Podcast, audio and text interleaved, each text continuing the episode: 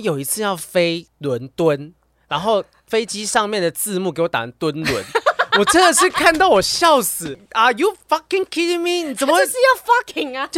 现在是去那边蹲轮没错啦。哦，Eddie 去那欧洲也是去敦到不行哦。你站得起来吗？你。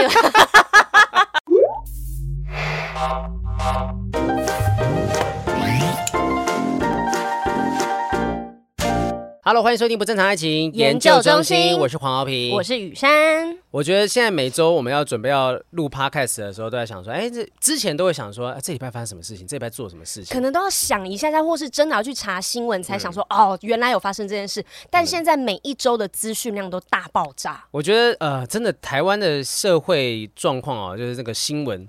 乌烟瘴气的很多事情发生，尤其是前几天，我们这集播出的时候，可能已经隔一两个礼拜。但是前几天就是李玟 Coco 就离开了嘛，对。对，然后呃，还看到 Melody 离婚的事情。哎，真的，我觉得最近事情发生多到有点。因为随时都会有即时新闻，就蔡雅刚骂日本的店家那件事情，我觉得已经好像是早被洗掉了。去年的事情，对啊，这多久以前发生的事？有够久哎！哎，但是最近光是连那个新闻标题跳出来的频率，嗯，都快跟按摩棒一样了，你知道吗？跟跳蛋一样。哎，上一个会让我 就是最近有这种感觉是那个 Threads 突然间出来的时候，你 Threads 好，后面我先先跟大家讲一下，就是就是你那个通知要记得关掉，因为那个滋滋滋又一直震动，而且超耗你手机的电的。然后你就是把设定那边打开，比如说什么。通知讯息，或是有人 follow 你，甚至是有人回应你讯息的这些通知，全部都可以关掉。你开始用了吗？我已经开始用啦。大家第一天刚加入的时候，嗯、然后呢，我的家人在旁边说：“哎、欸，大家都加入这个东西，你是不是？你身为艺人，是不是要加一下？” 然后我当下其实我有点反弹，嗯嗯，因为我觉得太跟风了。不是要经营的东西真的太多了，我觉得跟风是势必的，嗯、大家一定都会跟风。嗯、你看，我们现在细数一下身边真正有在用的一些。一些软体到底有哪些？I G、F B，然后小红书、YouTube, YouTube，然后还有什么 TikTok？你有用小红书？我没有用小红书，听过的。大家都，嗯、可是现在年轻人大部分都在使用小红书。就我已经不是年轻人，所以我没有下载那个。认真？对、哦、他们就说现在 F B 是老人家在用，年轻人都是在看小红书。然后你想说跑到 I G，I G 好像又开始。大家已经不是那么多年轻人在使用的状态，IG 还行，IG 还行，还是有跟得上时代。但是最近新出来这个 Threads，嗯，就是他们 Twitter 要跟那个马克主播他们是要打仗的嘛，对，他们是要在战这件事情。因为 Twitter 突然间讲说什么阅读量啦，哈，这个阅览量要要要限制在几百则，有一段时间是这样限制。刚好在这个时候，呃，马斯克这边啊，不是那个祖祖克伯，祖克伯这边就推出了，对，马克祖克伯啊，好好难念啊，马克扎克伯，到底叫什么？对。就马克啦，马马先生啦，反正哎、欸，另外一个是马先生，嗯、但好，反正你们祖克祖克祖克祖克祖克啊，就是他就弄了一个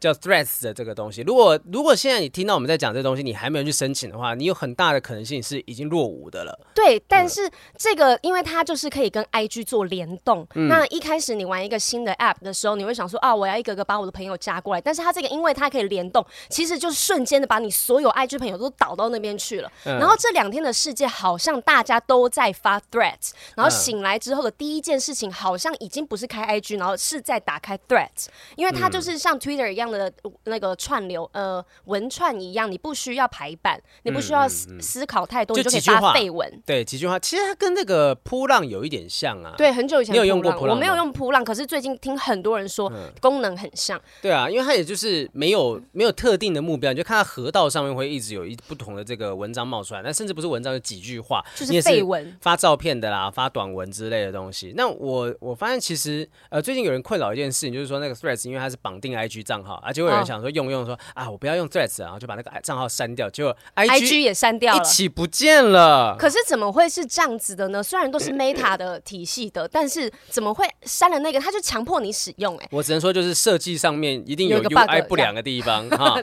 但呃，哎、欸，但是大家最近是在讲说 Threads 的发音很难发、嗯、Threads。所以很多人在开始取一些中文的耳空耳那种。思瑞德，思瑞德斯，没有，大家说脆脆，嗯，因为很多人不会不会发 t h a 的音。你有用脆吗？你有用脆吗？比如说 thanks，但很多人就讲 thanks，所以台湾人的简称叫脆，有够台的。已经开始，已经大家约定俗成用这个字了吗？对啊，对啊，而且。而且是两天内产生的哦。Threads 有那么难念吗？Threads，Threads，Threads。你知道有一些人不会卷舌就不会啊。水水水水水水字。而且很多人会忘记加 s，你看，又有一个字要加 s 了，所有东西都要加 s 哦。我前两天去录了一个节目，然后那节目在聊说现代年轻人的一些那个这个使用用词的习惯。他说现在有一些人叫 Seven Eleven 叫水粉。为什么不知道？就因为他叫水粉，Seven Eleven 那个水粉啊，然后不知道是哪一个网红啊，来的来宾就说啊，我听说我我的朋友就开始叫那个 Seven 叫水粉，我说到底谁？到底有谁在用？麻烦就是如果有人知道到底谁在用水粉的，跟我讲，因为我们那天节目到录完，我们还不知道到底是谁在用水粉这个词。水粉没有、嗯、完全没办法直接联想到是 Seven Eleven，、啊、因为你知道 Seven Eleven 已经是就是讲 Seven 就已经是简称了，啊、然后你还又变成水粉。我以为之后会有人讲小七或什么的。对啊，我觉得大家不要。再疯狂用，就很盲目的使用这些简写。哎、欸，我这是不是代表，因为我们年纪大了，嗯、所以我们很看不惯这些年轻人的行为？像上一次我们节目上有讲到娇软这件事情，嗯、大家也是讨论的很、哦。我有去节目上讲娇软的事。那他们说什么？他们就说啊，听起来好像什么什么卵子银行冻卵哦，什么冻冻精之类的东西。反正我觉得真的，大家不要太盲目的去使用缩写，明明就有些就已经很方便了哈。回到我们的不正常爱言。不是我们的，我们的私密社团叫什么？不正常爱颜社。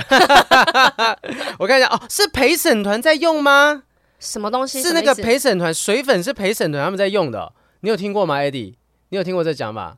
谁是陪审团？陪审团另外一群那个也是 Podcaster，也是 Podcaster 他们他们在用。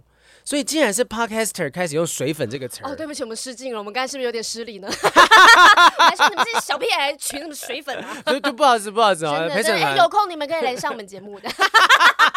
开始马上转弯，各位不要小看 IG 的力量。哎，我们现在就是看 IG 的在回答的。好，那 Threads 的话，大家可以去 follow，反正我跟雨珊都开了。对，但是我自己想要在那个方向，就是经营不一样的我。啊，因为平常的我可能 I G 啊、F B 啊都是会有很多商业性的考量，然后因为毕竟公司也会看管你嘛，所以我说真的，我很难去发一个什么真正的废文。然后因为有时候真的的废文好像就只能美照或什么，那只是公司还没有把魔掌伸到 Threads 睡死。还没有把魔掌伸到碎词去脆啊，魔魔掌还没有伸到脆去 啊，我就要讲我要拿一刀捅死我自己。你怎么讲这个这么流行的用语呢？对啊，碎脆脆这样子，就是呃，公司只是介入，只是早晚的事。哎、欸，但是有人就在反映说，如果这么多的平台。我们都是相同的朋友，跟相同的使用方式，那我们干嘛这么多平台？我们有不一样的地方，就是要不一样的经营的内容啊。当然，当然。所以，我很多人就说，他们觉得那个 Threads 直接联动 IG 这个决定是非常错误的。哦。因为，那你有一个一模一样的东西，你干嘛把 IG 的人分众群呢？可是我觉得不太一样，是因为 IG 现在的商业化又越来越重。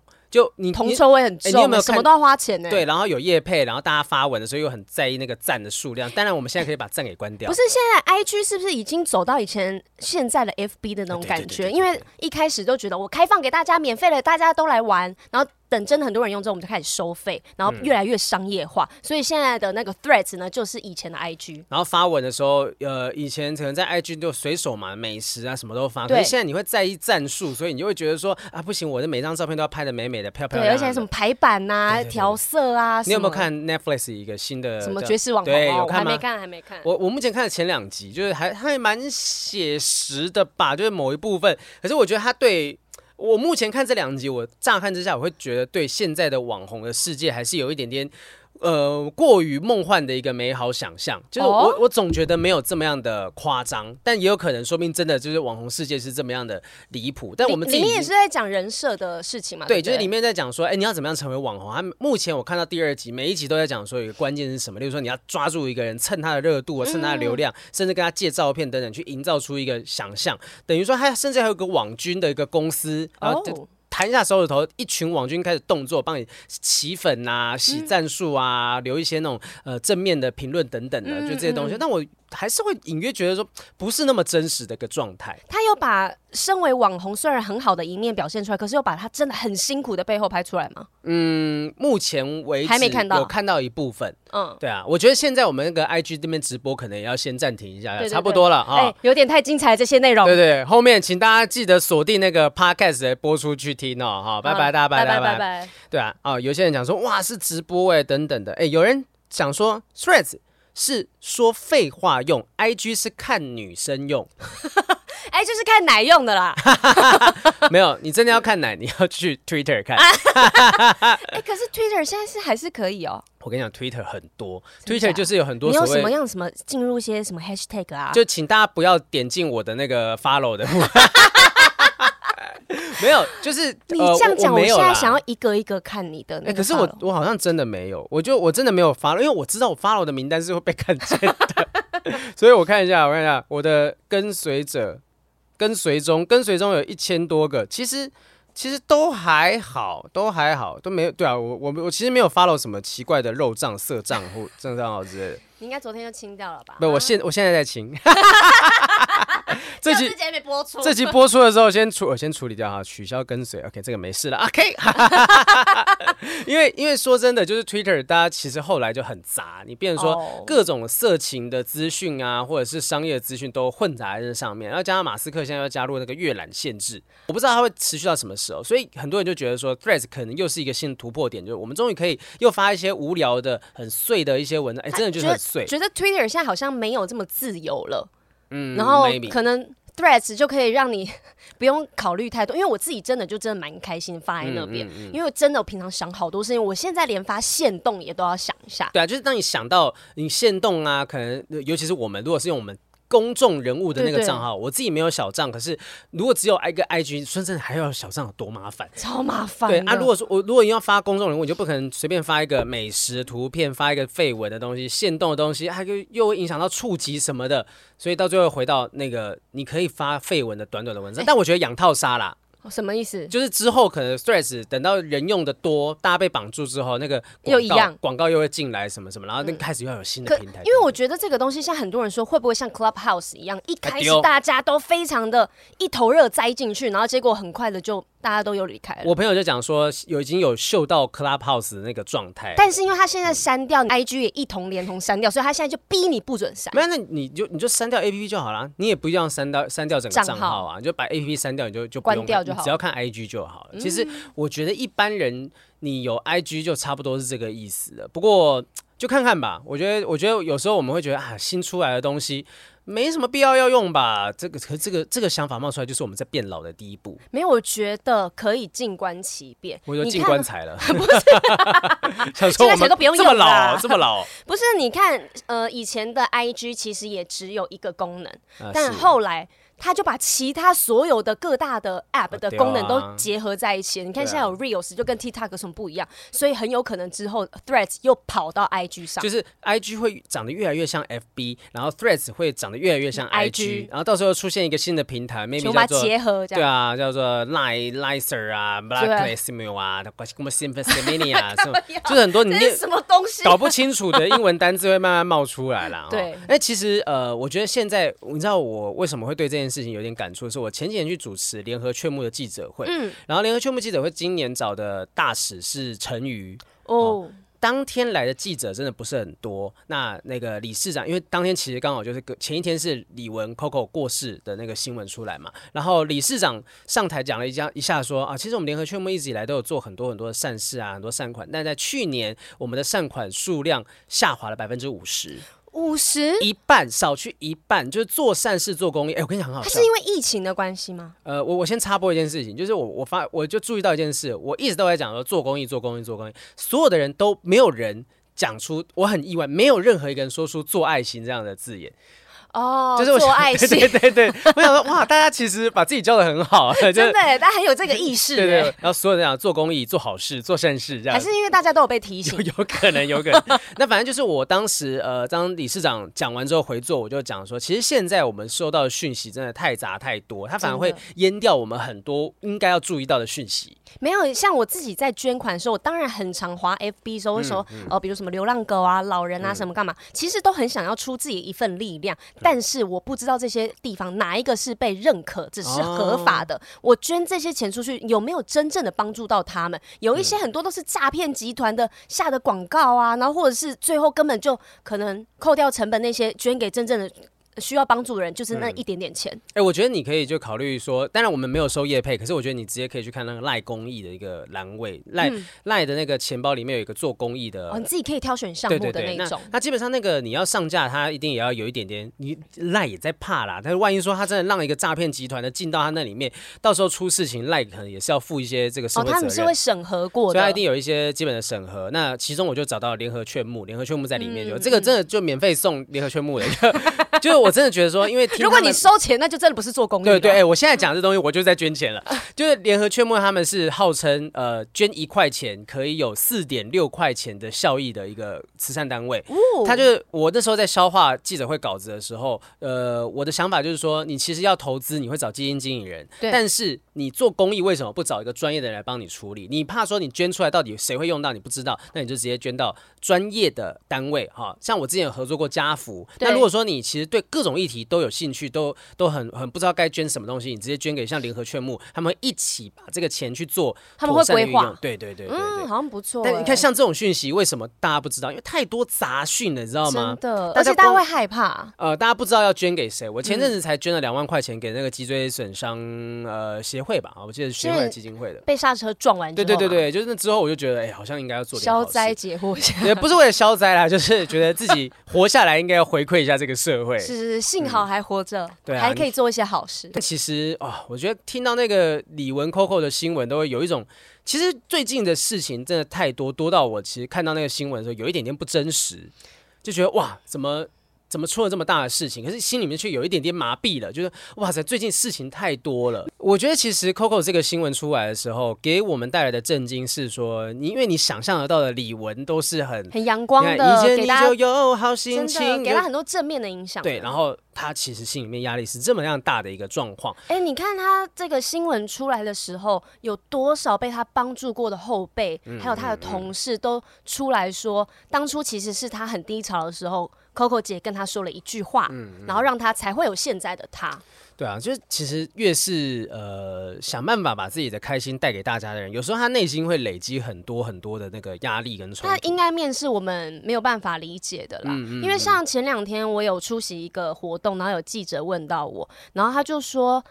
雨珊，那你现在自己面对低潮的时候，你是用什么方式去排解的？然后那个时候我就有跟大家讲说，因为我从小到大我就是一个完全不会释放压力的人，但是我最近我找到了，就是骂你男朋友吗？嗯，其中一个，给他骂给他死这样，不是，我是就是因为我觉得就是资讯太多，嗯，人太多，然后太多人跟你说很多的话，然后会影响你心中的那个。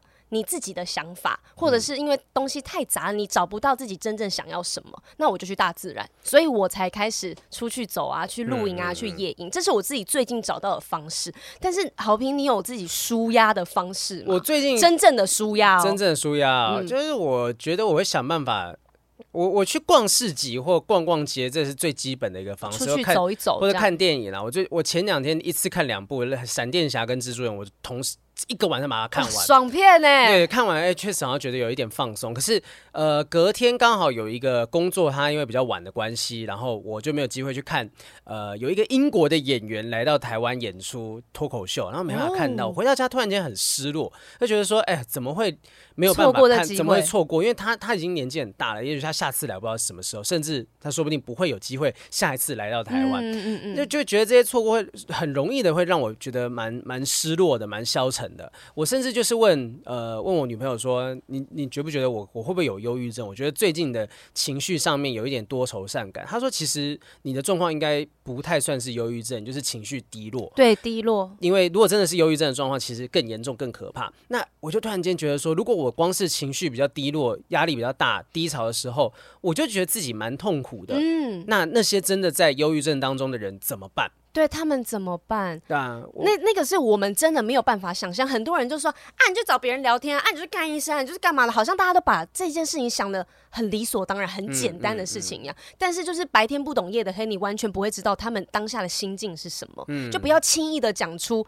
好像没有什么的话一样。对啊，就是你你不是他，你不知道这件事情有多困难，然后也不要觉得说什么啊，不要选择什么什么自杀是最最最笨的方式什么的。我觉得这些东西都帮不到他，就是你陪伴就是最好的方法。对，所以虽然我们会觉得说你不应该选择极端的方法，可是有时候你去否定他的很多想法，那我觉得光是否定的这个动作，很有可能就会让他觉得说更挫折啊，我就真的没有办法，我真的想到一些东西。我觉得陪伴，那默默的陪伴，静静的陪伴，让让对方知道你在身边，就已经是一个最大的力量。对，已经是最大的力量。就我我们不是专业的心理学家，所以我们也不是心理医生，不能够告诉大家说怎么样的治疗方法是比较好。但就我们的观察，身边的人来讲，我觉得只要让这个人觉得他不孤独，也许就是一个很大的帮助。就不管发生什么事情，不孤独，没事无聊，我我稍微缓解缓解一下气氛，低迷的气氛。没有，不管发生什么事情，就一定有解决的方式。嗯、而且你真的不知道怎么办的话，大家都在啊，对不对？嗯、你不是一个人的。对啊，由于就算没有解决的方式的话，就是。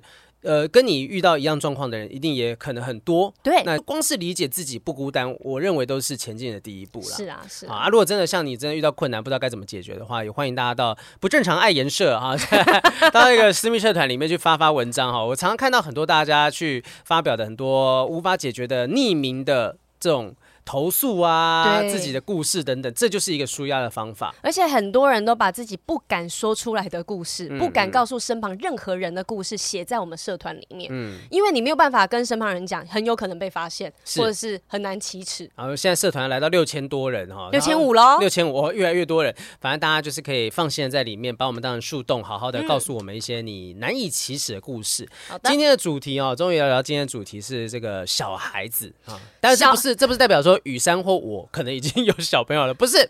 我们进度很快，这进度很快。我们上次才刚聊完，就是新手人妻，欸、现在马上我们来来谈生小孩这件事了。有小孩了，有小孩了，有小孩了。我我觉得刚好呼应到一件事情，就是呃，桃子姐，因为我们最近因为全明星辩论会的关系认识嘛，啊，然后有一天晚上，那那天晚上我邀请她来看我们的演出，但她那天好像有点事情，反正就。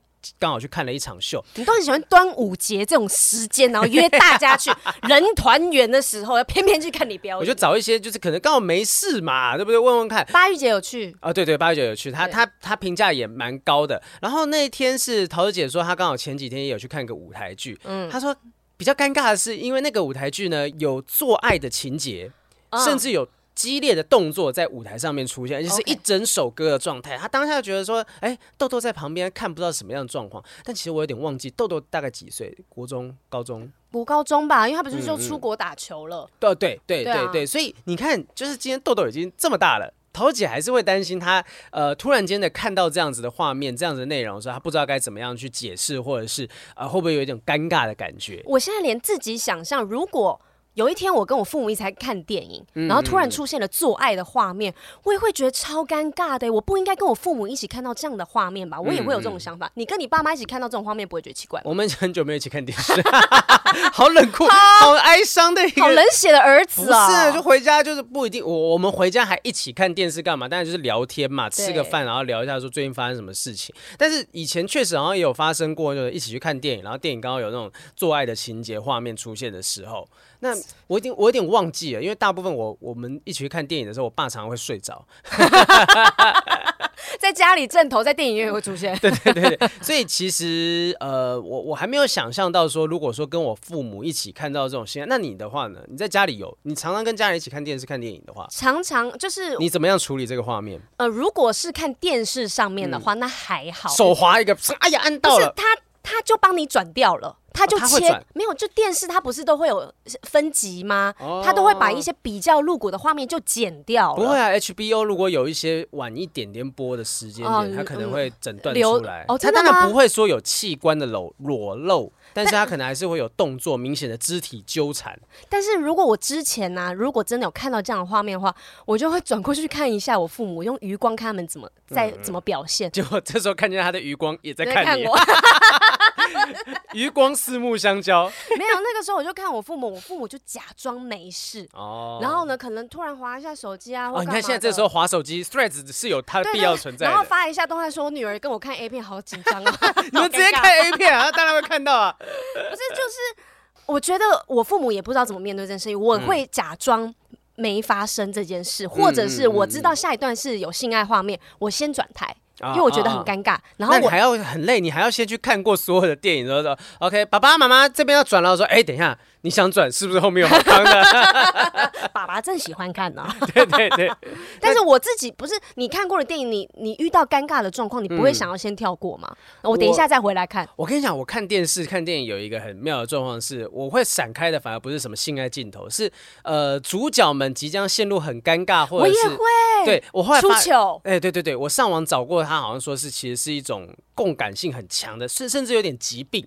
就是你对于说电视中、电影当中的主角的共感性，他们即将遇到很惨的状况，你会看不下去。我们感受力太强了。对对对对，好像是一种心理上的状态，有些人是忍受不了的。我常常这样哎、欸，或者是我知道等一下下一段超难过，嗯，然后我也会先跳跳开，然后就觉得自己是不是不愿意面对那个情绪。我现在一边在找，无法看到电视主角出糗之类的，就是他他好像是一个心理上的状态。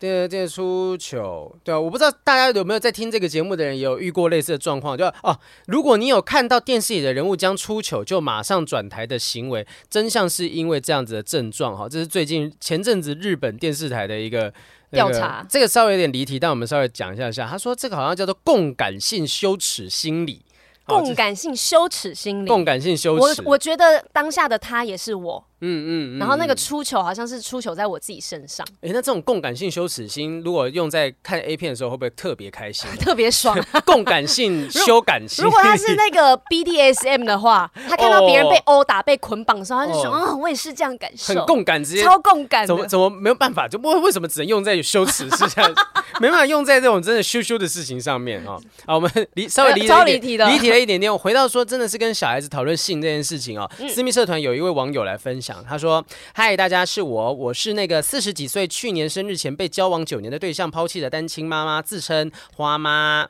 今天想来问一下年轻人们啊，我自认是一个很开放的长辈，不管是妈妈身份、阿姨身份，甚至前辈身份，我都会分享过去及感情的建议给年轻人听，也都希望他们多去外面看看，多玩一玩，再进入婚姻。听到了没有，雨珊？哦，听到了，听到了。哎，他说，甚至不进入婚姻关系都没有关系哦，不生小孩也没差，只要两方都觉得开心就好，也认同同性恋，嗯，自己孩子们也是我。也是我的，我也尊重他们，只要他们开心，也都劝认识的孩子们，不论自己孩子或学生们，性行为要带套这件事情，挂号我就不委婉说了，大家都这么了解，是社团主轴了。不不，我们的主轴并不是性啊，妈妈，你是不是误会了什么？我们是在讲爱情啊，妈妈。所以性是爱情的一部分了哈。是。那他说正文开始是这样的，呃，我念大学的儿子最近交往了一个女生。儿子会很乐意跟我分享他们暧昧的过程，那后面确定关系之后也跟我分享，甚至他的初吻何时没了都会跟我说。哦，但我心里面却担心起性这件事情。现在的孩子都很早熟，我很明白，也无法克制自己的冲动去行事啊！你前面不是说叫不委婉说，你这边行事，那做爱就做爱，讲什么形式？对啊，才挂号嘞，行那个形式这样子我年轻过，我很清楚，所以我想了很久，鼓起勇气对儿子说：当有这个想法的时候，绝对要做好防护措施，以及要女生在情愿的状况下才可以，因为妈妈的第一次并不是很好的状况下发生的，绝对要尊重女生，不能。自己一股脑儿想干嘛就干嘛。我说到一半，儿子又说：“跟你说这话题很奇怪啊，你不要再说了啦，我知道了啦。”妈妈就觉得会吗？妈妈，我只是很担心你会早早步入妈妈的后尘呐，而且我不想那么早当阿嬷啊。大家觉得妈妈跟自己讨论这个话题会很诡异吗？哦，他说他还有一个十六岁的女儿，尚未谈恋爱都抖抖抖哈，就有点怕怕的哈，不知道有没有？然后有 有人问说，如果有有人关心的话，我目前还是单身哦啊，有两个哎，如果有那种就是不想要让自己的老婆经历，就不想不敢去呃。不想要陪自己老婆经历生小孩、怀胎、照顾小孩的时间点，现在这是一个很好的选择哎。这个这个这位单亲妈妈什么意思？你说，因为有一些人会觉得说，小孩子出生前后啊，照顾等等，当新手爸爸，其实那个虽然说呃。可能是个甜蜜的负担，但那个负担有时候会大到无以复加。是，那你说他现在很适合的原因是，就是如果花妈就是有对这样子的很坚强的单亲妈妈有兴趣的人，可以去认识一下下 啊。他都已经完全自由了，他可以解放双手，解放人生，啊、然后完全陪你在体验后面的人生。哎、欸，我真的觉得像那个谁啊，就是小乔姐啊，赵小乔、哦，对，她那个她跟斗哥结婚之后，就是是斗哥的儿子嘛，对，嗯、就是他的他的儿子。后来也把小乔姐当成是非常非常重要的，就是真的是家人，就是阿姨，就是呃也也没有叫她阿姨，就是叫她妈妈了，哦。就是真的是完全认同她的状态。那你看，其实呃小小姐也不用去经历这一切的东西，可是她还是有了一个很棒的一个儿子的存在。呃，现在刚刚生出来一个新的自己的宝宝，对，也生了一个自己的宝宝。但我觉得其实不管是在几岁啦，哈，就如果真的有人就觉得说我真的不太想要去经历这一切的话，其实有很多很坚强的单亲妈妈、单亲爸爸，他们正在现成妈妈，边边穿边边，穿边边，什么都准备好了。哎、欸，花妈，我们帮你夜配到这个程度了，钱请帮我们打进到比特币账户。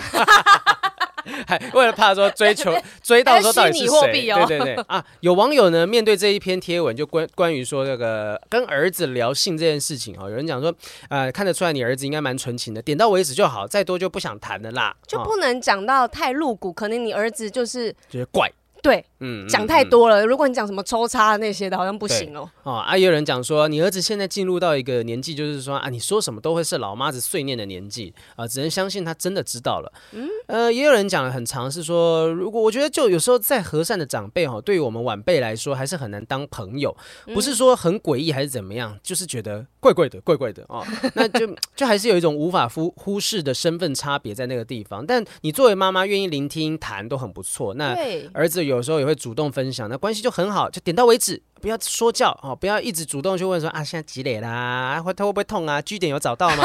就在后面我加的啊，就继续等待儿子主动分享、聆听就好了。我觉得主动听他分享，我觉得是比较好的，因为前面他有说他儿子其实都愿意讲，嗯嗯，对。那他如果真的有进行到那边，他有疑问的话，那我觉得他也会主动的跟你说。但我觉得下面另外一个网友回的很好，他说用说的没用，不如用做的，帮他买好保险套放在他包包。那请记得要买的就是那个不要买家庭号的那种，家庭号比较厚，可能感觉比较呃。我就像上次洛丽塔说会破，哦、会破会破。我跟你讲，会破那个真的可能是他们用错，使用不当。因为那个明明是很厚的，你知道吗？家庭计划应该比较厚，难难破。那也有人讲说是哦。有有人是十八岁，是爸爸带他了解的哈。就我当初十八岁，是我爸爸特地带我去外面吃饭，跟我说还要带到外面去吃饭，不能在家里聊，怕妈妈听到。对啊，我觉得你提醒他绝对没有错，只是太尴尬了。如果是同样为男性的长辈，能够在这方面帮助他建立正确的态度，也许他会比较专心听。就大家好像都是这样说，就是如果是。性教育的话，妈妈就负责女儿的，然后儿子就是爸爸负责。嗯嗯，对，因为是像是什么有月经来啊，嗯、然后或是有梦遗这些，好像都是需要同性的家长去教导他们，比较没有那么尴尬。因为同性的你可能比较知道对方的心理状态、压力是什么，就不好意思讲等等的。对对对。以前国中小的时候，通常通常可能是老师要教健康教育，男生出去，女生一。一群人一起听老师教这个女生的性的相关的事情，对对对，或是男生留下来单独听这部分，就是一定要分开，隔开的，一定要分开，因为你真的放在一起的时候，大家在这个时间点可能会开一些无聊的玩笑，就是很幼稚的玩笑。嗯嗯嗯、但是在家里，你的父母是有给你性教育的吗？啊，好像真没有，我完全没有、欸，哎，我也是完全没有。我就觉得我已经是我们家已经是一个很开明，可以自由发表自己想法跟言论的地方，但是就是从来不谈性。我觉得其实应该是学校要去做这件事情，就是家人可能还是。家人可能有一点太亲密了。那如果我们今天所有的学生都有所谓义务教育要送到学校、小学、国中之类的地方，那学校为什么不教？你知道最近 Me Too 这一波的浪潮当中，有一个声音出来，就是说为什么我们很强调要在小学时期、国中时期要把性教育这件事情纳入到多元的这个课纲当中？为什么？因为你不教，大家不敢去谈，大家都不知道。呃，我不是要帮男生说话，是谁讲话？就是有些人会不会其实误以为我这样子做是。就是是 OK 的，因为没有人教他们正确的观念。对，你真的坦白讲，就是是是不是我们其实过去很多啊，你性教育的课程都拿去上体育课、上音乐课什么的。嗯嗯嗯，当你把这些都抽掉，大家没办法去建立正确的一个多元性别的一个基础的观念。是，那那当然你很不容很不小心，你可能说不定说不定不不一定是不小心的，它慢慢偏差，就是因为基础没有打好。可是我不认为这个东西是要在学校才要教的，因为我觉得家人是你第一个接触这个环呃这个知识的人，嗯、而且因为在家里面是他很亲密的环境，我要告诉你你怎么保护你的身体，你至少是知道我意识身体的意识状态在哪里，嗯、而不是我这些全部东西我都是要交给老师去教育我，因为我觉得家人更懂得我自己小孩之间的个性，我怎么去告诉他跟接受这件事情。所以我觉得，如果学校教育跟家庭教育的话，我觉得就是要双管齐下，父母不可以把这个事情全部都交给老师去做，因为你才是生下他们的人呐、啊。嗯，双管齐下其实挺重要的哈，就是说，当然你不能够说老师把责任推给父母，父母把推责任推给老师。对对。但为什么我为什么觉得说在学校要进行，是因为学校才有办法建立一种感觉，是大家都很。呃，正常的都需要知道这件事，对，大家都很正常的在看待这件事情。嗯、就是今天只有我这个家庭去认识到，哦，我我很清楚性是什么东西，可是我们班上其他同学都不知道。那也许说不定他就会觉得说，其他同学觉得啊，你好淫荡哦，什么？哦，你怎么会说这种话？你怎么会知道这些东西啊？你好好色哦，什么的。可是如果你今天在学校去做，老师可以直接的从最基础的状况告诉你们说，这是性，然后呃，我们身上的某些器官你不应该给别人碰到，或者是怎么样，嗯、我们应该怎么样去对待？资讯没有落差。对，那。大家就觉得说啊，我今天在学校，一群人六十个人、一百个人，大家一起在上这样子的课程，嗯嗯，这是一个正常的可以侃侃而谈在社会上面的东西，嗯、可以谈论的事情。对啊，我们以前养猫的时候，大家讲说猫就是很重要，是一个社会化嘛。为什么有人、嗯、有人需要养那两只猫，就让猫彼此去了解跟其他猫的相处，他知道这个叫做相处，他、嗯、就不会有一些很出格的行为。而、啊、我觉得人也是一样的，当你在一个群体的状况之下去接受那些教育的时候，你就知道啊，这件事情并不会不正常。好、嗯啊，我们大家一起在学校接受这些东西。那更深入的东西，我回到家说：“哎，老师今天教这个东西，爸爸妈妈，你可以跟我讲是什么样的内容吗？”延伸的继续，妈妈在，爸爸妈妈再把它延伸下去，好好教下去。我觉得这才是真正双管齐下最最强的一个部分。因为我身旁，呃，不论是男生还是女生，我发现对于性比较有意识、知道保护自己身体的人呢。都是从小爸爸妈妈给他很多的这方面的教育跟知识，欸、然后让他觉得这个东西没有什么。嗯，像是我身旁的朋友陈芳玉，他之前来我们节目的时候就有分享过啊，是是，他第一次，你知道他是他妈妈买按摩棒给他用的，他妈妈告诉他说，这件事情你取悦自己是很正常的，嗯嗯，你要开心，你不一定要靠别人。哎、欸，可他们是不是就是从在国外长大？他们是在国外长大，但是因为我身旁如果就算是台湾的小朋友，他们。懂得保护自己，或是很知道要拒绝别人 say no 的，嗯，都是因为父母告诉他们，从、嗯、很小的时候就告诉他们这件事情，所以他们去学校的时候，他在同学之间，他也可以知道说这个东西是对的，我要保护自己身体。他讲说，我爸爸妈妈跟我讲过什么什么东西，对，不可以这样什么的。他也知道他要求助的对象，对对，对。就今天如果不好意思跟学校老师讲，或者学校老师的反应不太对劲，我回家可以跟爸妈讲啊。对，就你你要让爸妈，呃，我觉得爸妈也好，老师也好，你要让小孩子知道说，当他今天身体受到什么样的伤害。或者是不舒服，对我是可以去求助的。我不会说问爸妈，爸妈说啊，你你不要乱讲话，跟那人无无耳无嘴，卖狗被供哈，这种东西他就越来越不敢讲这些东西。对，所以其实两个都很重要。嗯、我们的社会的教育需要做改变，然后当父母的人，我们也要就是更懂得跟小朋友去讲这些事情。所以今天我们要教大家怎么跟小朋友聊这个啊？对啊，前阵子的话有一个新闻是 Light Day 上面的新闻，标题写说十五岁儿子跟五十位女同学偷尝禁果，妈其。急求助，说三位已怀孕，如何教育孩子正确认识性呢？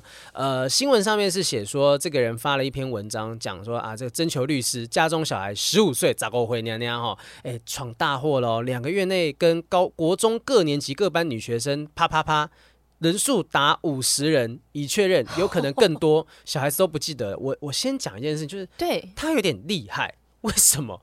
怎么可以？怎么？十五岁为什么有办法啊？你知道你知道吗？后面讲的是说都无强迫行为。对，而且他说。当事人皆为自愿，嗯嗯，他是有什么样的魅力，或是十五岁他可以用什么样的话术让女生没有防备心的让他做这件事？没有，如果是十五岁，然后都跟同学可能顶多多一岁、小一岁，那当然就适用，好像是呃民法上还是什么，有个叫两小无猜条款嘛，好，这两个都是小朋友，所以懵懂未知。你要说真的有罪吗？也没有。多大的罪？但那也许就是应该是他以前对于性的理解，不知道是谁带他理解，或从什么什么地方认识，变成说，当他有了这个可以去运用性的性器官的能力的时候，嗯、迫不及待的想要去使用这些东西。但是我刚刚想了一下，十五岁是国三呢、欸。嗯，国三好像不是我认知到的这么的小的年纪，因为现在的国三小朋友很成熟。嗯嗯嗯，我我可能没有办法认出来他到底是几岁的那种成熟。而且十五，其实说真的，也不过就差个两年就要。变成合法的年成年的状态，两三年的左右是，其实十五岁已经是年纪比较大的。那说我不知道到底这个妈妈以前有没有好好的教孩子性这件事情，甚至是男女之沟沟通过，对男女之间相处了哈。那其实这件事情很妙，因为网络上面是找不到后续报道的哈。桃园市政府的教育局在之前的声明说呢，查证其实各单位都没有相关的事件。那他们现在呢也会持续督导学校办理性别平等教育等等的东西。所以有可能是创作文啦，有可能是创作文哈，但我相信啊，在国中的时候就有性经验的人一定是有的，绝对没有说大家都这么单纯这么纯真。没有，我之前有在节目上跟跟大家讲过啊，在日本的学生群里面的话，嗯、他们普遍认为十五岁以上还没有破处的是非常丢脸的事。对，所以十五岁你觉得这个年纪很少吗？我觉得他们懂很多了，懂太多了。这个如果说，哎、欸，我想想看，就是其实国外不是有一个影集叫做《破处女王》吗？那也是国、嗯、也是高中的故事啊，那不是大学呢。对啊，所以性教育真的非常重要，因为就算你不讲，你不去教育他，嗯、这件事情就是会发生，而不是说你去逃避他。大家哦，我小孩就不做爱喽，嗯、我小孩就不碰别人喽，嗯、他们就没有谈恋爱，不是说你不去面对就没有的。所以我不是说叫家长一定要完完全全告诉小朋友性知识，而是你要让小朋友知道说，当他疑惑的时候，他可以去问你。对，哎啊，这些人都不问你，他就自己去摸索，啊就朋友一个带一个，可能。然后又一直看 A 片，哎，对，有可能就是我们之前讲过嘛，很多人错误的性的知识是从 A 片来的，对，长大之后也一样觉得说我可以抓他的头发，压他的什么地方，哇，哎，这害了多少女人呐！我们现在很累呢，每天要学那么多，然后一下子看那边要压头，要不然讲，一直弄弄，他动作太明显。哎，那 Josh，因为你其实不是在国外长大这样子，对，虽然你一直看起来有点像混血儿的感觉，可是 Josh 是啊。是啊，他是。你觉得说跟他相处，呃，男女之间相处，不自信哦，你会觉得有什么不一样的地方吗？嗯、呃，我觉得可能真的因为教育的关系，嗯、很多我呃不是说男生跟女生，很多在台湾的人的话，可能会用自己的主观意识去强迫别人接受。嗯，然后呢，嗯、可能我们也是算比较大男人主义的社会。嗯，我以前遇到男生就觉得。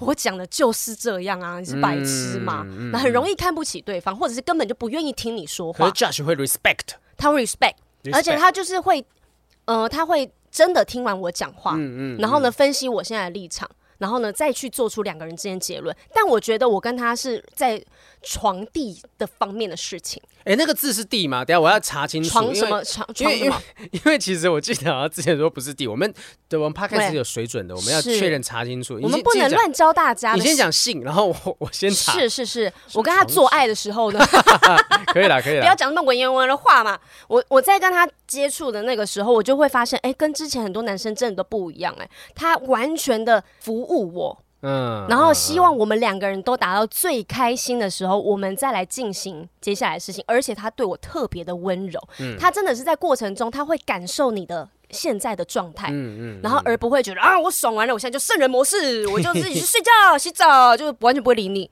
但我遇过好多男生都这样，或是我现在有欲望的时候，我就把裤子脱下来，马上发泄这样。那你有问过他，就是这样子的一个尊重的行为是怎么样来的吗？我没有问过他，我就以为他本来就手机手机拿起来打开，没有。那平常 你为什么那么尊重我啊？你为什么做爱的时候对我这么温柔？就是确实是很好奇，我觉得下次你问他一下。那你呢？你呢？我啊，我我必须要讲，就是其实我的行为都会来自我的个性，就是我怕他受到伤害等等。就像可能真的在做的时候，我手会，我知道我最近 被 最近被我女朋友讲说，你不要一直老是讲这些东西，以后人家知道我是你女朋友的时候，大家就想说哦，你在讲这些东西是是他，就那个手会护住他，或者怎么样会保护。做的时候，对对对对对，你说因为怕撞太大，怕头撞到。就是会会有一些比较，你为什么不放个枕头呢？你还要这样的护着的？都有嘛，你有墙壁嘛、哦，或者有时候你怕腰太酸，然后你会护着他的腰，我会帮他贴个贴布，是不是？没有，就是我觉得某些行为动作上面会贴心哦，黄豪平，就是这两个字，大心，就是我觉得就是贴心。你会多想一下他的那个到底舒不舒服？我指的是心理跟生理的状态都是一样的，就我不会去强迫他做任何的事情。你真的没有强迫过？你没有推过他的头？我不相信，没有推他头干嘛？没有，相信真的没有，男生谁不会？为什么一定要推？我就不知道为什么干嘛。我就不知道，就压啊推啊，我就不知道男生为什么喜欢这样。然后看到女生快呕吐、快呕吐的时候，他们觉得嗯，没有，因为我知道我的会让他不舒服啊，所以我 我会，你不用推他，他本来就会呕吐了，是吗？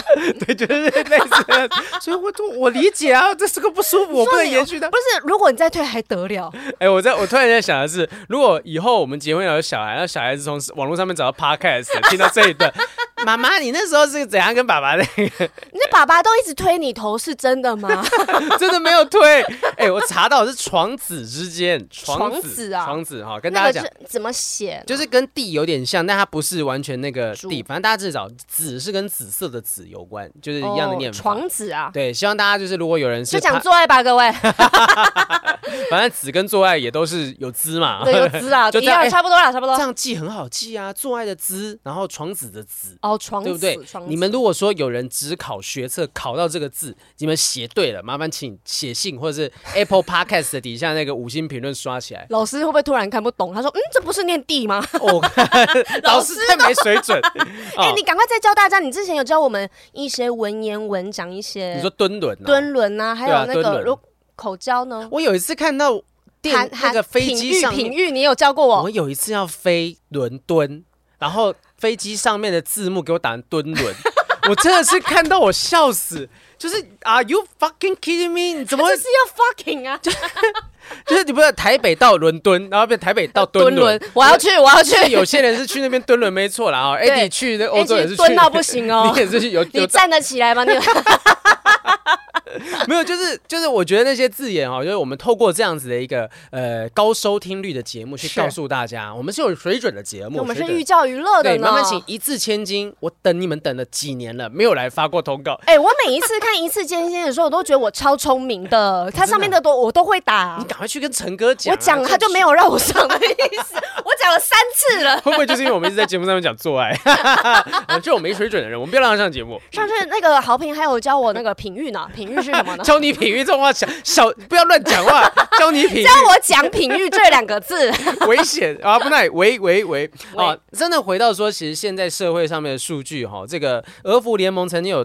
调查研究过说，其实台湾性呃，在二零一六年做的调查报告说，台湾儿童性教育知识调查报告说，将近七成的家庭从来没有讨论过性行为的议题，超过一半没有讨论过感情议题，将近一半家庭是避免接触十八禁内容，三分之一家庭从来没有讨论过性生理发展的议题，就是因为这样吧。但是二零一六年的数据是不是有一点以前、嗯？有点久之前的状态。对，我们已经大概过了七年了，应该大家是不是有点进步了呢、嗯？对，当年那些比较开放的人，呃，可是我觉得那些呃以前可能爸妈没有跟他们讲的人，他们会延续一样的教育方式去教育他们下一代，有可能会发生这种情形。有可能就会认为说，哎呀，跟小朋友讲这个不搭不起的，嗯、不要讲了，不要讲了。对啊，然后其实儿福联盟他们，我不知道是不是他们，反正就是有有有。有专家建议啦，哈，什么时候开始聊会比较好呢？还有三大策略，一个就是第一个，建立安全的沟通氛围，哦，就不用说一定得是要在什么，嗯、呃，这个很严肃的啊，就很专业的场合才能谈性，但其实不是啊。但重要的是，就可以让家庭成为一个可以让你无话不谈，可以一起讨论想法意见的地方。因为呢，这个其实非常重要。有学者建议家长掌握有问必答，掌握时机找话题。就比如说我们现在刚才讲的，嗯、看影。影集呀，还有电影这样子，可是怎么办？你现在大家看到你就会转开，你根本就没有办法。就像你们家的状态啊，你看到就会转开。我们我没有，我就专门找那种没有办法转开的，就从头到尾都在演这种的啊。我录啊，那就是 A 片啊，爸妈一起看 A 片。你什么什么电影？什么性性？之前那个性生活？对啊，性生活啊。你找你爸妈一起看那一部。可以吧？就说妈，这最近很红的。哇塞，这个这个很很很刺激，强心针直接打下去，你知道吗？他那个之前那个啊，什么性爱什么教室的，性爱呃自修课，性爱自修课，性爱自修室。我我觉得这个还是有一点点太过强 over 了。对对对，就是太太太强劲的一个方法。呃，色戒也是一个可能性，但但他就比较是从艺术片的角度切入。我还是认为。我觉得现阶段也许父母不能用直接接触的方式。就例如说，太刺激了，对他们。就例如说，可能在家族的群组当中，就是随便丢贴个 A 片，不是，就 A 片群组的直接转到 家庭群组，而且就洗他们版啊，你们就是一开始，哎呦，怎么看这，张后后面就会习惯了。对，哎，就是跟大家讲一下，因为我常听过有一些就是不小心把 A 片分享到家庭群组的故事。妈妈，你不小心分享过去的时候，马上就分享说，爸妈，你们知道这些东西吗？对，就是把它合理化，爸妈这些是很正常的事情，我们不要避讳去谈论。那那个绳子绑的那个是什么意思？妈，那就是捆绑系，帮他们科普一下嘛。对啊，就是我觉得不一定说，当然贴 A 片我们是开玩笑哈。但爸妈，如果你是做爸妈的，其实你们可以贴一些那种相关的性教育的知识的东西贴上去啊，说哎，给你们当做参考。你我我认为我会用这种方式做，就是我可以避免掉。儿子女儿直接接触到我的这个机会，你不尴尬，他也不尴尬，反正就传个讯息而已嘛。传个讯息嘛，然后呢，你就讲到这东西。但是真的有用吗？因为爸妈传讯息，我通常不会打开哦。那要不然就标题就写说，哎，这边是赠送礼券两千元的连结，他们以为是诈骗集团。可是我觉得，如果说今天爸妈真的主动贴了一个标题，可能就是说啊，例如说呃，雨山跟豪平在做这个不正常爱情，好讲好讲，这影片我会害怕哎。雨珊豪平在做。呃，跟儿子女儿谈性的这样子的主题的 podcast OK OK OK，我直接把这个影片丢过去，哎、欸，这个好好笑哦什么的。对，哎、欸，其实就像我们之前讲过说，说你把那些你想要让你男朋友女朋友知道的议题，就丢到群组，让就作为一个起头，就看。之前很多人分享说，在车上听我们 podcast，然后不小心听某些片段的时候，他们都非常的惊，因为爸妈就坐在旁边。所以你要你要让他们，我跟你讲，这集这集可以吧？就放大声一点，好吧？这集好像有些地方也是不太可以。前面 前面的半段不行啊！我我觉得我们可以挑一些精华片段，就是让大家可以好好的去看一下，给父母看的版本。对对对对对，就是 censor censor 版 censor 版，反正就是用你不一定要用我们的内容，可是你可以去找一些相关的，可能跟性有有有趣的那些单位，或是许兰芳啊，他们有一些看起来比较专业的东西贴到群组，然后爸爸妈妈就讲说，哎，注意一下哦哦，不要乱搞哦，开开玩笑。对，那真的。久了之后，当你们不会害臊，甚至有些时候你群主这样起了个头，大家会真的在底下聊个几句。哎、欸，我同学最近有人就是怀孕了，什么什么的，那就趁这个机会跟他们讲。我我认为避免尴尬第一步啦，就有时候小朋友还是会觉得，就像前面讲的说，家长再怎么亲近，你还是会觉得有身份之之别，身份的差异。而且小朋友可能像像豪平你这样讲的方式，他们也不会这么的抗拒，嗯、就觉得啊。哦好，妈妈讲了啊，我有看，那对我自己是一个保护。嗯，那没有看的话，那就是他自己去生活上摸索。但是我的父母还是有给我这个帮助的。对啊，对啊，对啊。所以就是至少你要让你的儿子女儿知道说，呃，爸爸妈妈是一个可以倾诉的管道，可以跟我聊这件事情的人。对对，对对对，这很重要哈。然后第二个就是营造开明权威的教养风格，这有点类似我们刚刚提到的东西。你要让开明权威的方式去传达说我的。那个状态就是这样，你可以跟我讲，没有问题，不要当小孩子跟你讲这些东西的时候，你就忽视、冷漠、宽松、放任或者专制、威权的说，你不可以讲这个，对，不可以讲这个东西，你也不要跟我讲这个东西，回去去问老师什么什么这样子，就你你只要避开谈这些东西，孩子就会往外找其他相关资讯，但是往外找你就控制不了。对，哎、欸，你如果担心他听谁谁说了什么，对，有可能真的来听不正常爱情研究中心，哦，那就会很棒。毕竟我们之前 之前大哥的情趣有给我们很多的产品资讯。对对对对，如果呢找别人比较安呃危险的话。你可以用一些玩具，对对对对对，然后也有依据年龄来谈呐。我觉得你要知道说你的小孩子是在什么年纪，那你要跟他讲什么样的东西。也许是从小很小很小的时候，你要从性别气质、自我认同的部分去带他认识。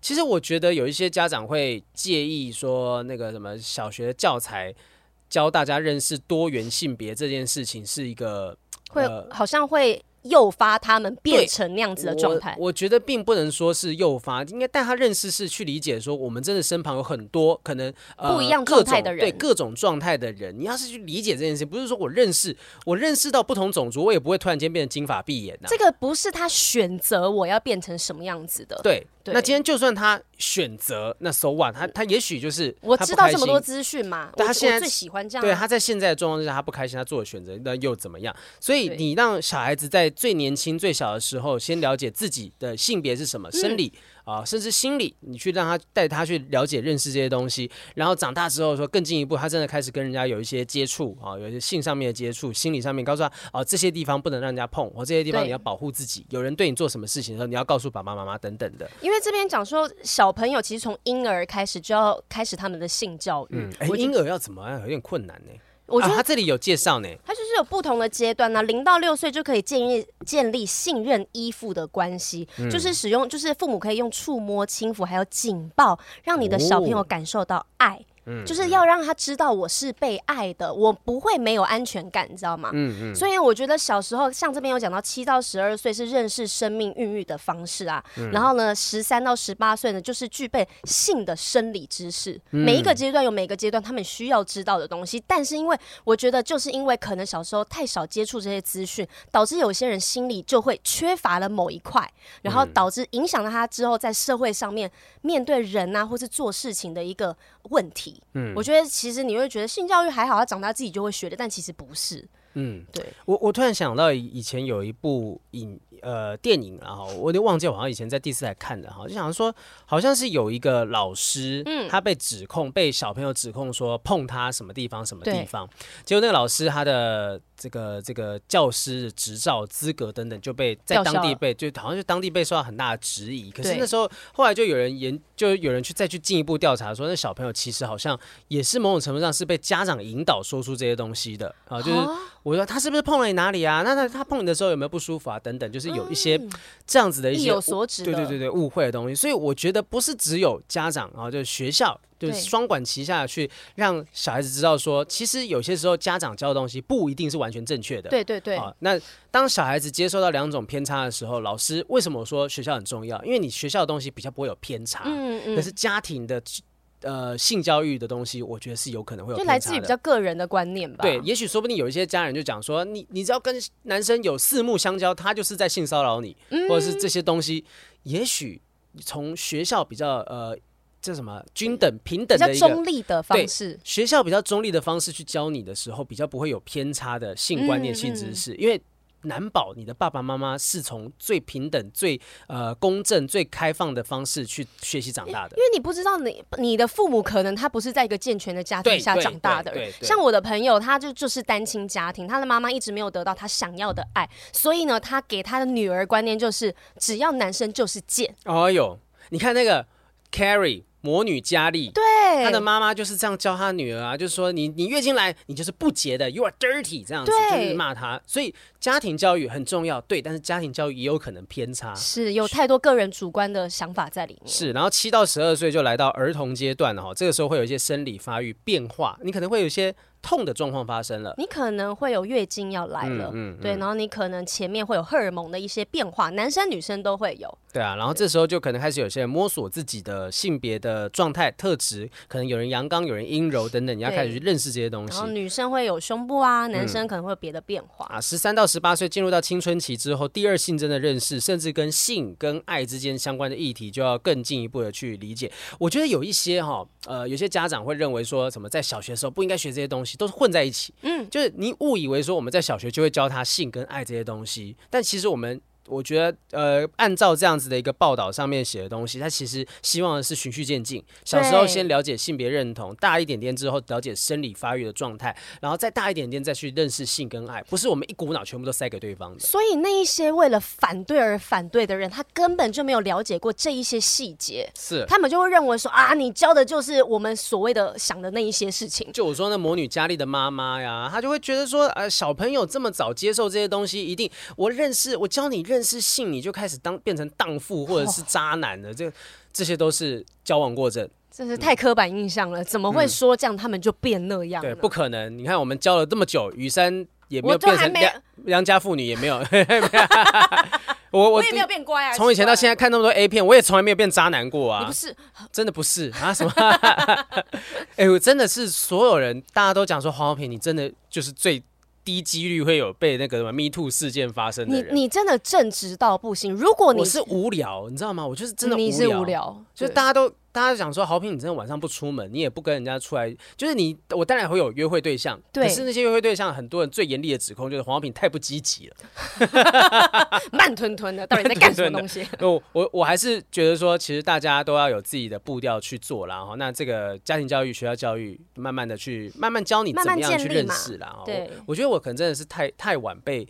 教育说被开发，对 所以是因为我极其保守，然后慢慢的，我觉得我其实我觉得我爸妈的家教教的很好，就是不要让人家觉得不舒服，尊重。但是你父母也是很保守的吗？对，呃，不能说保守，而是说他们教我就是要做好一做做一个好人，对，做一个好人。那这个好人包含说男女交往之间不不能让人家不舒服嘛，哈、嗯。所以我可能当我觉得如果告白会让对方难堪的时候，我可能就会选择闷在心里面。那所以这个东西会导致说，我会对很多男女之间的分际，我会抓的非常非常非常清楚。你就很压抑呀？对，可能是有会有这个状态，所以长大之后，所以你在床上应该很恐怖哦。哎呦，一次爆发起来，你等下就打给我女朋友。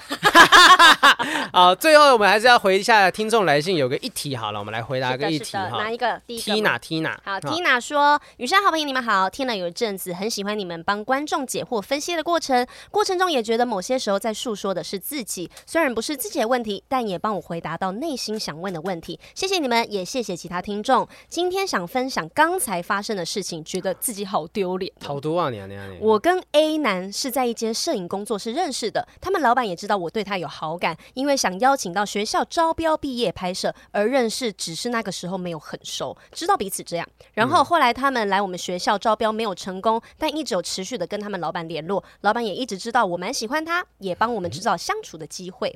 后来因为家里有一些需要拍摄，也请他们帮我们拍摄。拿照片的时候，老板还特地跟我说：“哎、欸，那天 A 男一个人在工作室哦，好好把握机会。”哎哎哎哎，我也要利用拿照片跟他约时间的借口去私讯他了。后面呢，就继续的聊天。他也邀请我去台北看他的毕业展览，他也陪了我一个下午，他也陪了我体验很多的活动，一起拍了像情侣的合照。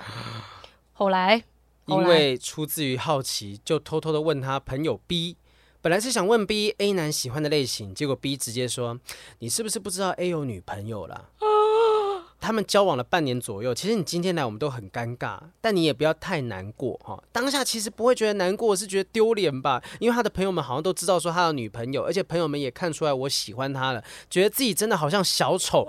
为什么 A 男不提早告诉我他有女朋友啊？也不知道为什么，其实今天以前都觉得感情可有可无，但听到他有女朋友就觉得很难过，也觉得为什么让我知道他有女朋友，就让我这样继续单恋下去，不就很好吗？好难。谢谢雨山好评，念完我的信，祝你们事业顺利。好尴尬呀！哇，Tina 这个状况，呃，他的心理状况有一个有趣的地方是说，为什么 A 男不提早告诉我他的女朋友，觉得自己好像小丑？也许你生气的点不在于说，呃，你喜欢的人有女朋友。而是有一点点被欺骗的感觉吧，就被蒙在鼓里吧。我跟你知道的状态是不太一样的，而且丢脸，重点是丢脸，就是说啊，全部人都知道，只有我不知道，只有我没有，真的就是原来小丑就是只有我自己而已。那你觉得 A 男为什么不告诉他？这种就是啊，就是不就是想要？他呃也有两种可能性哈，我还是觉得说，也许有些人就觉得说啊，我也不要特别的跟人家讲明讲说我特别讲说我有女朋友，好像好像我你对啊，我觉得你喜欢我，我我我才没有喜欢你啊，有可能这样子。那也许他就是在享受这种可能被仰慕的、被被崇拜的感觉。我觉得有另外一个可能，嗯嗯，就是因为他们有利益关系，因为这个女生是找他来拍一个拍摄的。嗯，所以你如果今天我对你有任何拒绝的行为，我有可能断掉了一个我有可能赚到钱的机会。嗯，会不会对这个男生来说，你是我其中一个客户呢的感觉？你是我其中一个委托的老板。嗯嗯，因为我找你来帮我们拍摄东西嘛，我是以代表学校或系上的身份去找你的。嗯，就一开始可能 A 男对他来讲，呃，A 男其实他也许想要做的事情是说，啊、我热情一点招待，礼貌礼貌的。但我没有想到啊，原来你好像对我有其他意思。可是这时候如果要踩刹车，又好像又很尴尬，又又又没有礼貌了。对，那。他而且而且这后面这个活动是很多人一起的，嗯嗯嗯、又不是说他们两个单独出去，对不对？嗯嗯嗯，是一起的。呃，对对，你讲了一个蛮大的重点，就是他们也没有特别说是单独相处。我没有私约你啊，嗯嗯嗯，对啊，我是邀你来看我们的毕制展览。嗯，对嗯。那也许就是他不好意思跟他讲，然后发现哦，他好像真的有一些很热情的举动等等的出现，所以呃，他的其他朋友就告诉他说啊，其实他有女朋友了，但你也不要太难过哦，就是。我我认为，也许他的朋友并没有认为说 A 男是个渣男，觉得说他想要放线等等，嗯、就是啊，他是不是不清楚这件事情？赶快跟他讲一下下好了。对对对，或者是或是 A 男叫他讲。欸、对我刚刚正要讲这件事情，就是 A 男说，哎、欸，你可不可以帮我去跟他讲一下，其实我有女朋友这个东西。嗯嗯，有可能啊，嗯、因为自己开口就真的蛮尴尬，而且他要去面对你。是啊，是啊，是啊，我就我跟他，我跟你讲完，呃，变成说是我知道你好像不知道我有女朋友，这就好饶舌。我知道你不知道我 我有女朋友，我有女朋友，对，对。那如果这样子，我还跟你正常的这样相处的话，那就是渣男，变成是我的问题了。对。可是我请一个人去跟你讲说我有女朋友了，那你会慢慢的拉开这个距离，我也没有主动去当坏人。对对对，让你自己知难而退。嗯，所以其实呃，你看这个，但是最麻烦就是他们老板吧，A 男的那个老板。老板，你没事，不要把人家送作堆，乱点鸳鸯谱。对啊，还是老板真的不知道这个男生有女朋友，或是那老板觉得那女朋友不好，他更喜欢你啊？那是老板又不是老爸，这老老板帮他介绍说，你现在这女朋友不好啊，就跟别人在一起吧，就不没有必要做这种事情，是没有必要。我觉得就是乱点鸳鸯谱啦。而且，哎，这太无聊了。他这个老板，他应该都是已经学毕业展览。等下他说他是学生，对呀，所以这老板摄摄影工作室，嗯，还是学生的状态，有可能说不定工作上面就是摄影工作室的老板，并不知道他是学校的状况。哦，对，他可能自己也没讲那么多资讯吧。嗯，还是他就是老板想要利用这件事情，就是想办法得到多一个。呃，模特儿生生意的机会哦，因为他说 他我都帮你们送，就是我是媒人呢。对，邀请到学校招标没有成功嘛，但是还是持续有跟他老板联络，说不定还有和日后合作的可能性。老板，你想要跟他在一起，你就直接讲。哦，就是趁这个趁这个，因为他一直有联络的是老板。对，趁 Tina 就是觉得难过的时候说啊，没事啊，其实我也不错啊，我现在也单身呢。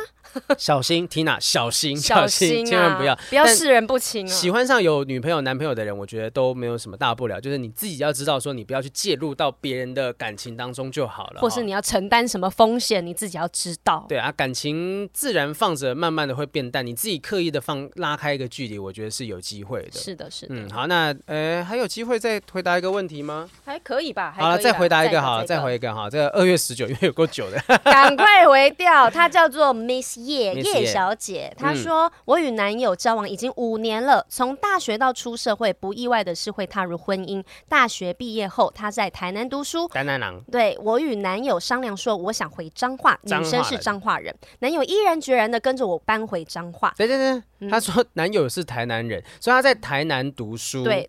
然后这个台南的男朋友想要跟他一起搬回到彰化，化虽然男友的家人很舍不得，不过还是支持男友的决定。嗯、在还没毕业前呢，就有规划要搬回彰化。于是我跟妈妈商量要搬回来的事情，妈妈也表示同意，并告诉我家里的房子可以整理起来给我和男友住。不过男友觉得不好意思住在我家，他提议要去外面租房子，我们两个一起住。我告诉男友现阶段存钱比较重要，所以我想要住家里存钱，我们再一起买房子。男友也支持我的想法。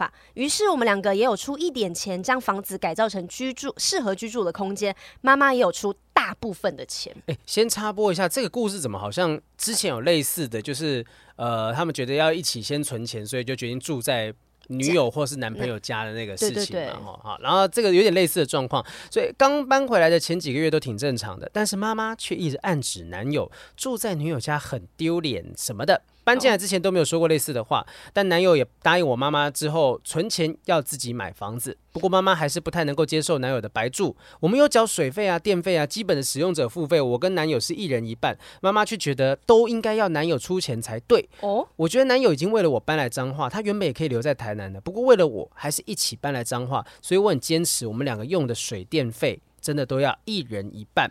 不过我们没有缴房租。女儿，我想说，都住在自己家里，有必要缴房租这个东西吗？住进来都已经一年多了，每隔一阵子都会被妈妈情绪勒索一番，常常为了这件事跟男朋友吵架。到底该怎么做比较好呢？现在跟男朋友沟通好，赶快存钱，赶快搬出去。不过在这段期间，妈妈还是会时不时的给予压力，搞得我怀疑我真的是亲生的吗？想询问大家有什么比较好的看法呢？也谢谢雨珊跟豪平看完我的书。抒发心情文章，我我很不想跟男友讲这件事情，觉得他离开家乡都很不容易了，要上班赚钱还要带我出去玩，觉得他是一个很棒的男人。嗯，我觉得妈妈也许有一个可能性，她就是不想要女儿被吃豆腐吧。我觉得这个吃豆腐不是说肢体上面的东西，而是说啊，你让他住我们家，让他吃我们的、用我们的、住我们的，也不用缴房租，那、啊、这样好像是呃一个米虫一样待在我们家的状态。我觉得妈妈不是怕他被吃豆腐，因为妈妈是怕。自己被吃豆腐，因为那个钱是妈妈花的，啊，爸爸妈妈花的，啊，又不是花女儿的钱，他才不怕女儿被吃豆腐嘞。我觉得他是用这一点来看这个男人有没有肩膀。如果你今天住在我们家，你没有觉得你要付出更多的话，我怎么可能觉得你出去以后会照顾我女儿呢？如果今天连这一点点小钱你都水电费你都要跟我女儿一人一半，我怎么会认为说你以后出去买房子你可以照顾我女儿？虽然说要男生全部。照顾女生不是很合理的，嗯、但是我觉得身为一个妈妈，她可能会用这样子的想法去判断一个男生到底有没有肩膀。她就觉得水电费几百块、五百块事情，你都要两百五、两百五了。对了，小鼻子小眼睛，他会觉得说这点钱你都不愿意帮我女儿出的话，那以后我怎么样确保你是可以给我女儿依靠的男人？啊、但我读出了这一篇文章的一个小小的。隐藏的提示哦，就是这篇文章里面都没有爸爸的视角，嗯、会不会其实在他的这个女生的家里是没有爸爸的状态，或者是爸爸是处于比较弱势的状态，嗯、就是可能在家里面妈妈讲话是比较大声，或是妈妈能力上面是比较好的，嗯、所以呢，可能他认为说我的女儿不要跟我。找一样的男生，我希望你找一个很有肩膀的，所以可能出意见那些都是会妈妈在说话。我自己是这样。如果爸爸是这么样隐薄，没有什么决定权的话。我我我觉得比较不太像是这个，我我自己的认为啦，我猜测说爸爸要么已经离婚了，要么就是说已经过世了，所以妈妈才你看他连搬回来这件事情，他是问跟妈妈商量，妈妈也表表示同意。如果有爸爸在这个故事当中有爸爸的存在的话，可能就有一个就在讲说爸爸也欣然接受，真的吗？会，会完全消失吗？大部分是会，就是如果是女儿的角色的话，嗯、大部分都会跟妈妈谈论这件事情，嗯、而且通常只要妈妈同意，爸爸都不会说什么。你等下，可是我反而觉得在这种状况之下，其实最会反对的应该是爸爸，就是男朋友住进来，欸，对啊，男朋友住进来，我是爸爸，你知道，就是通常是最生气的，女儿交男朋友最生气的就是爸爸。爸爸在这个状况当中，爸爸怎么可能会一点反应都没有？我大胆猜测，这位 Miss 叶叶小姐。的爸爸可能是不在的。我先猜讲讲我的猜测。那你你觉得讲完这个猜测之后，那妈妈为什么会有这样的行为？嗯、就是例如说，妈妈今天可能不太信任这样子类型的男生，她担心她女儿也遇到另外一个吃软饭的，或者是对她不好的一个男人。对对对。所以这个男生可能自己要想办法去跟妈妈证明，说我其实，在各方面都是很有能力的。对，我很能力，我把你女儿照顾的很好，我甚至也为了你女儿牺牲了某些东西。这个部分是这个男生可能要去证明的。当然，女生。妈妈越看，假设她真的是遇到一个负心汉的老公哈，那尤其是女儿在大学毕业之后是在台南念书的，所以有一段时间妈妈是没有办法看到这个女儿。哎、嗯嗯欸，我这个女儿好不容易搬回来，就发现她带了一个男人回来，吃我的、用我的、睡我的。我突然间睡我的女儿，就是吃我的、用我的。这这这是不只是吃我豆腐，我甚至觉得说，我看着他说我都都想到那个我当年放弃的那个那个死鬼这样子，是吗？你就 Miss 叶，你不要再让我们猜了啊！你赶快告诉我们你的后续到底是 揭晓答案。这集播出之后，你来我们留言揭晓答案，是不是爸爸真的不在？就他说没有啊，没有，我爸超健康的。我爸。一起跟我听节目，因为我我的猜测是，我觉得说，也许妈妈担心的是你遇到另外一个负心汉、嗯、啊，然后你的猜测是觉得说，妈妈觉得这个呃，觉得没办法负起这样子责任的人，可能无法好好照顾你，因为，因为他对他女儿如果不好的话，行为上好不好，他们已经住一年多了，嗯，早可以证明这件事情了，但是他妈妈今天就只用金钱这件事情来衡量这个男生照顾有没有办法照顾他。我我自己看文章是这样认为的，他妈妈只看房租跟出钱，还有你用我们家的东西，没有讲到说你对我女儿好不好什么那些，搞不好这男生本来就对这个女生超好的，嗯，但也有让他妈妈看见，但妈妈可能今天就觉得，就是那个夫什么贫穷夫妻，贫贱夫妻百事哀啦，对，嗯，妈妈可能就会这样想，你对我女儿再好没屁用啦。你没有一没有几两钱，你怎么养得起我女儿啊？那有没有可能是因为他们两个啊，就是前面有讲说他们有出一点钱把房子改造成适合居住的空间，但大部分是妈妈出的，会不会就是这个点？例如说，你你是不是应该还我这个钱呢？或者是你们自己的空间，你们本来就要自己去？对对对，就是他他嘴上不讲。装开明，但事实上我很介意这个钱。就是今天你没搬回来，我根本不需要出这笔钱去帮你们改造房子，全能住宅改造。但是如果我们今天跳脱出我们是小孩的角色，嗯嗯，你觉得父母有必要帮小孩出这个钱吗？如果今天呃，对于小孩子未来的有帮助，就今天我我，今例如说好了，假设他们要在外面一起搬搬到别的地方。嗯我的女儿已经常年，假设她老公真的不在，哈，我女儿常年在外面，我已经看不到我女儿了。结果这时候。我有机会把女儿留在家里面，嗯、我却不出这笔钱把女儿留下来，那我可能之后又是下次看到我女儿，我自己会很后悔。对，我下次看到女儿又不知道什么时候，是，所以我不如我出一笔钱把你们留在家里，但是我心里面又是理性跟感性在那边撕扯，说，哎，我出这笔钱，我又有一点嗯干不完，你怎样？我不是，是我会不会太疼她了？对对对对，那那要是不是她这个钱要让她自己出，她才会成长，才会知道说这一切很不容易。对啊，然后这个钱，哎呀，我女儿女儿的男朋友好像也没有要还的意思，这个他这里有个肩膀可以让我我帮我女儿出就算了，但他又不是我小孩，对对对对，他又。不一定会娶我女儿，我现在帮他出，我是怎样帮人家养老公啊？好吧，入赘吧，入赘吧，好难揪啦，好难揪。来，Miss 叶就是可以坦白的告诉我们答案到底是什么。欢迎你，就是之后到呃 YouTube 底下或者是 Apple Podcast 啊，各种方式或写信告诉我们说，到底真相是什么？你可以直接在我们的那个不正常爱颜社里面，是是是是，告诉我们直接下一集是什么？告诉我你爸爸去哪儿了？爸爸去哪儿？哈，好，今天这个我觉得父母的教养蛮重要的哈，真的不管。说是有爸爸没爸爸，有妈妈没妈妈，其实父母的教养、家庭的教养、学校的教养，真的缺一不可。希望大家性这件事情，能够在最健康的方式去认识、去明白。这样、欸，但是我们虽然我们小时候没有接受到这样子这么的没资讯、没有资讯落差的性教育，嗯，但是我们未来可以成为这样子的父母啊。